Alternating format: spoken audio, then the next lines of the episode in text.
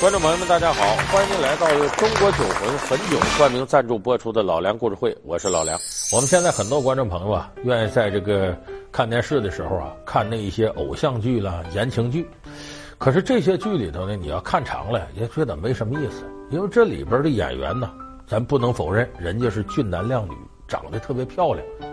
可是你要看长了，你会发现这些演员那个演技呀、没法说的。演来演去没有任何突破，就靠那个漂亮的脸蛋取胜，而且每个演员一演呢，只能演那些大人物，或者说家庭条件好的、富裕的、富二代什么的。你让他真要是客串个小人物，你发现没法看。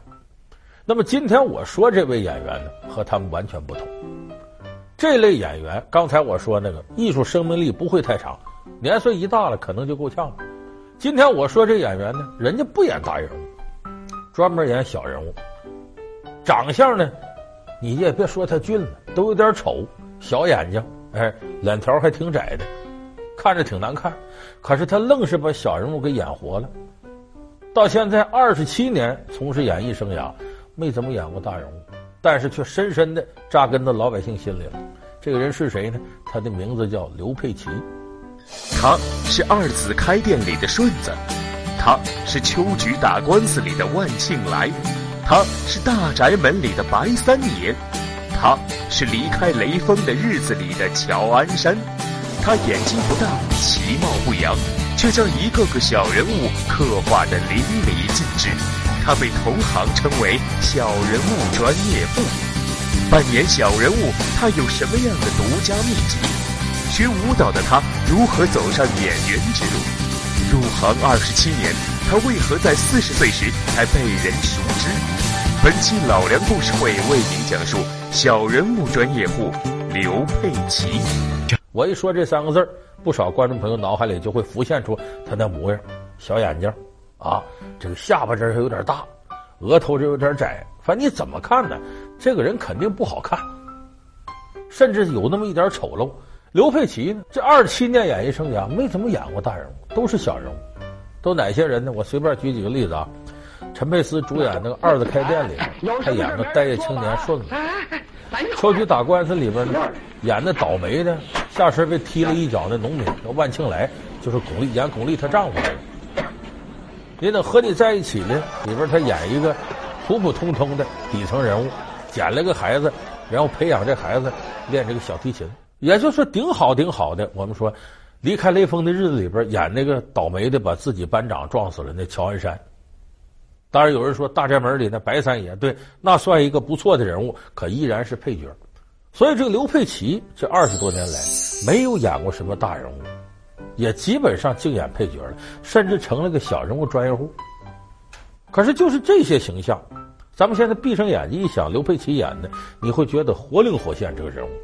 都能立得住，那么他是怎么从这个一点一滴做起，能积累到现在呢？刘佩琦当年学什么的，你都想不到，他是学舞蹈的。咱们常说人贵有自知之明，跳舞的人你看，长得有气质，身条得好。刘佩琦练舞蹈那会儿，刘佩琦二十，长得就跟三十多似的，在家风吹日晒雨淋，还对不起他那张脸。所以他看看自个儿，再看看后头，再看看镜子，再看看后边，就心灰灰心了。你看看人家这漂亮的，你再看看我，对镜，我这模样，我还蹦跶什么玩意儿？算了，不练了。不练了总得有事干吧？他就开始迷上表演了。二十二岁那年，考到了解放军艺术学院，咱们简称叫军艺，考到那儿去了。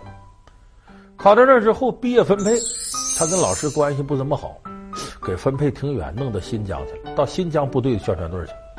但刘佩奇这个人吧，有点倔、犟，有什么事呢，心里不掖着藏着，得说出来。所以在那边宣传队里得罪人了，领导跟他关系也不好。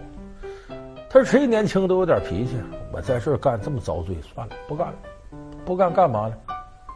我学表演的，这新疆想找表演的地方，广阔天地，恐怕很难。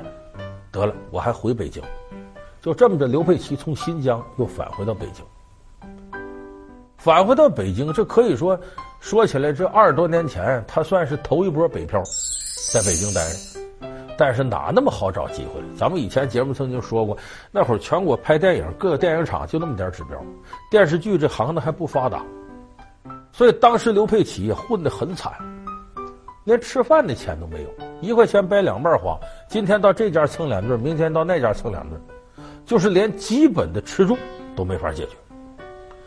那么我们说人呢，起步的时候，除了你自己要坚持，要有点能耐以外，很重要一点呢，你得有几个贵人。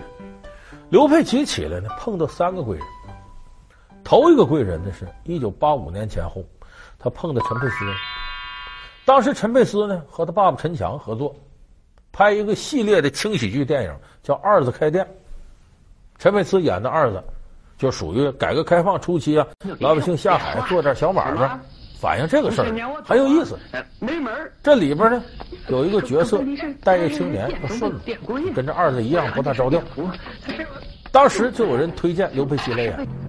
刘佩琦跟陈佩斯一见面，陈佩斯说：“你试两场戏吧。”一试戏，发现这个刘佩琦好。已经批了，我们哥俩正招兵买马，头一个就来请你啊！怎么样，哥们？干吧，干得过。哎你们哥俩的情谊我领了，可我实在不想干。哎，别介，你这怎么了？往外边看。哎，这一下子演了二子开店之后，这刘佩琦算是打开了这趟通道。而且更重要的是呢，这二子开店呢，解决了刘佩琦的吃饭问题。他那是饭都吃不上。有人说不可能，那都演了这个有大把的片酬。八五年可不像现在，现在你说是一部戏里边。你查查演员片酬的比例，占一部整戏投资的百分之六十到七十，就是基本上全剧组都给演员打工了。你现在好的电视剧一线演员一集要六七十万的都有，可是那时候不是这样，那时候演员拍戏呀没有片酬，干嘛补助交？有的剧组一天给补助四毛，有的补助八毛，好一点补助两千块钱。八五年那阵儿呢，陈佩斯这么干呢，算干个体，二的开店，补助的高，一天给补助五块钱，你可别小瞧这五块钱，五块钱在当时购买力太大，而且这个不光是五块钱，剧组管吃管住，这个对刘佩琦太有吸引力了，一天没地方住，没饭吃了，这管吃管住，我就演的再不好，起码把这俩月对付下来了，弄个白吃白喝白住，所以这么着，他进了这剧组，哎，陈佩斯一看，水平很高，的。就是一看这个人就是演戏上有灵气，所以就这么着得了些补助，还有这两个来月管吃管住的，这刘佩奇靠着这补助啊，算把这一年来这饭能解决了，就稳稳当当能吃一碗饭了。那么在这个基础上呢，就是业内有总算有人知道有个刘佩奇啊能演电影，因为你一个电影里头我们也知道这角色很多，那不可能都是大角来了演小人物也得找人。你只要露了脸了，人家知道有这么个人，再有合适他的戏，就有人找他。就像我们现在说那个星探之类的，有专门琢磨这个的。那么这个时候，刘佩琦遇到第二个贵人，第二贵人这大腕张艺谋。张艺谋那个时候呢，所有片子的女主角都是巩俐。他当时拍《秋菊打官司》，《秋菊打官司》情节，咱们有的观众朋友还能记得，就说这农村的这农民，呃，跟村长吵架，要村长一脚。踢到下半身了，可能得踢出点毛病。他自己窝囊是认了，他媳妇儿就巩俐演的秋菊不干，得告，就反映农民早期的维权意识。这样片子，那么巩俐这个角色定下来了，接下来村长的角色也定下来了。他这个窝囊废丈夫谁来演？你戏里名字叫万庆来，有人就推荐说让刘佩琦演。刘佩琦来了，张艺谋一见行。外形倒行，一看就像个美女啊！吃菜啊，嗯，该赔的赔，该报销的报销，经济上呢，你的也不吃亏。这个店先往这儿一搁，这就等于来人，把铺子给你赔了。对啊，哥，啥事都好商量，他是村长，俺就能把他斩。刘佩琦那会儿就已经下了这功夫了。他对着镜子看自个儿模样，知道那会儿演这个主角，你得高大全，个头得一米八，啊，浓眉大眼还得漂亮。刘佩琦一看自己这长相，这辈子演不了主角了。他就琢磨我怎么在小人物身上下功夫。我把小人物演活了吗？我不会大火吧？我有口饭吃。所以他琢磨这么长时间，碰张艺谋用上了。他跟张艺谋就分析这个人物我怎么演。观众里头分两类人，一类认识我刘佩琦的，一类不认识的。我要让认识我的人说：“哎呀，这刘佩琦演的好，真好。”我要让不认识我的说：“这导演从哪儿找个农民？这不就本色演出吗？一样的。”我得做到这个。张艺谋一听你说的靠谱，这就是我们现在常说的本色演出那四个字。他是二子开店里的顺子，他是秋菊打官司里的万庆来，他是大宅门里的白三爷。他是离开雷锋的日子里的乔安山，他眼睛不大，其貌不扬，却将一个个小人物刻画得淋漓尽致。他被同行称为“小人物专业户”。扮演小人物，他有什么样的独家秘籍？学舞蹈的他如何走上演员之路？入行二十七年，他为何在四十岁时才被人熟知？本期老梁故事会为您讲述。小人物专业户刘佩琦，欢迎您回到由中国酒魂汾酒冠名播出的老梁故事会。那我们说演了无数小人物，大伙儿注意，小人物是小人物，不等于小人物都是配角，因为有一些影视题材，它的主角就是一个我们生活当中的小人物。那么刘佩琦在从艺十多年之后，遇到了自个儿的第三个贵人，这个贵人叫什么名？叫乔安山。人说乔安山谁呀？这是离开雷锋的日子里边主角的名字。而乔安山是个真人。当年呢，他和雷锋呢在鞍山那当兵。雷锋呢是他的班长。班长，这路这么窄，能过去不？没问题。来，我指挥，你倒车。打直了啊！来，打直了，走，走，打直，对，走。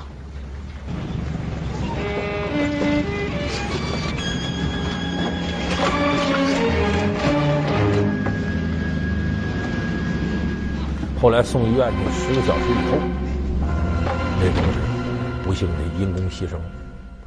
所以乔安山等于是直接害死雷锋的人，他没那么那个心呢，这误伤啊。结果这个事儿，乔安山背了一辈子包，所以后来呢，他转业回去呢。可是他心里头，第一个对雷锋无比崇拜，第二个怀着对老班长的歉疚。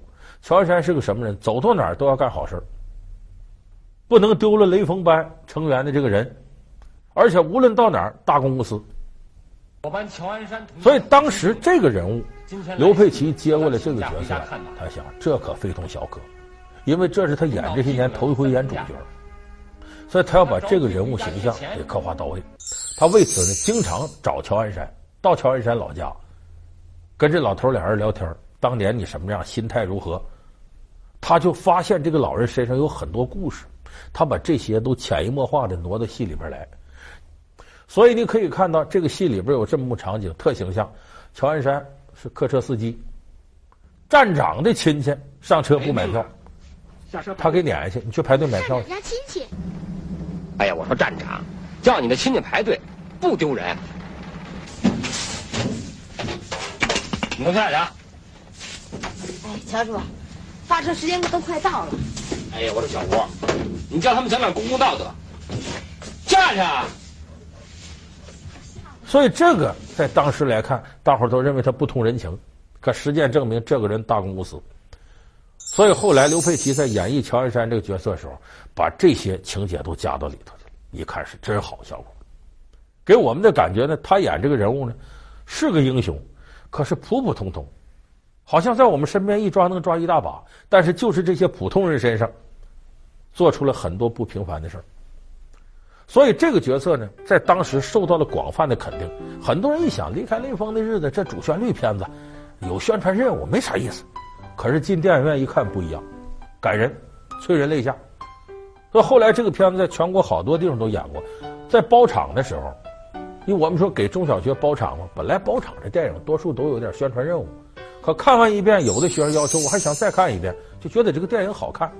刘佩琦本人也因为这个演绎乔恩山这个角色呢，他获得了金鸡奖的最佳男主角奖和华表奖的优秀男演员奖，就成了国内的影帝了。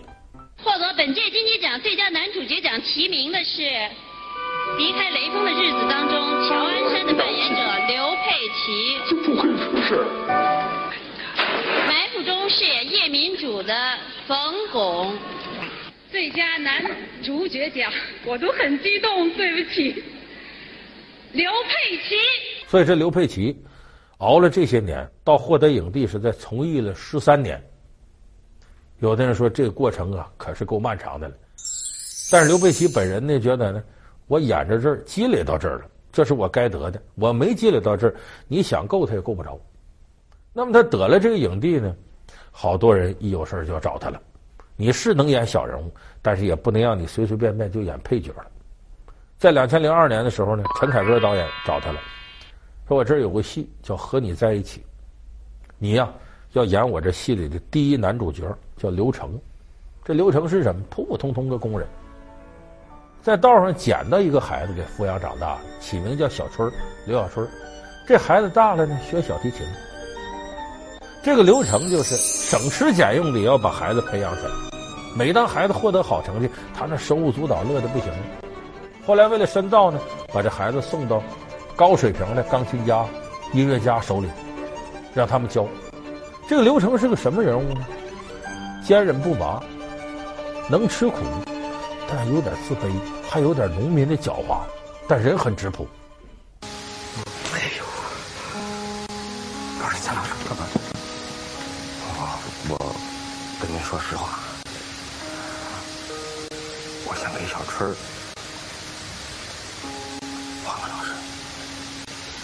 李教授，汤荣先生的演奏会我也去了，你还记得我？您这有有客人？我没客人，这是我学生，我们正上课呢。哎呦，那可真对不起。可是。我还是要告诉您一件特别重要的事情，得单独跟您汇报。所以他在这里边呢，把这个上不上下不下这个底层人物的这些心态给演活了。所以这个戏呢，很多人看下来觉得这刘佩琦演的太好了，你感觉不出他是在这里边表演。所以后来这个戏在两千零二年西班牙有个圣塞巴斯蒂安电影节，在这个电影节上。这个片子刘佩琦获得了影帝，这是国际影帝。可当时闹出个笑话来，那个主西班牙语的主持人呢，他这个说中国话说不利索。刘佩琦这个“刘”的音怎么他都发不出来，就发成了西班牙文里的“路易”。所以当时念影帝路易佩奇，结果回来以后，全影视圈都传了。你知道中国出过影帝吗？谁呀？路易佩奇呀？谁呀？就刘佩奇。就到现在还有人管他说你这路易佩奇呢，这么叫他呢。当然这些角色累加到一块儿，有人说那还总演这个小角色干嘛？演点大的，他也不是没做尝试。咱们大家更加熟悉《大宅门》里的那个白英宇白三爷，基本是个败家子儿、纨绔子弟，但是也不乏小算计。最后呢，被二奶奶的能耐啊和人性啊感召。觉得自个儿一辈子也对不起自个儿这二嫂。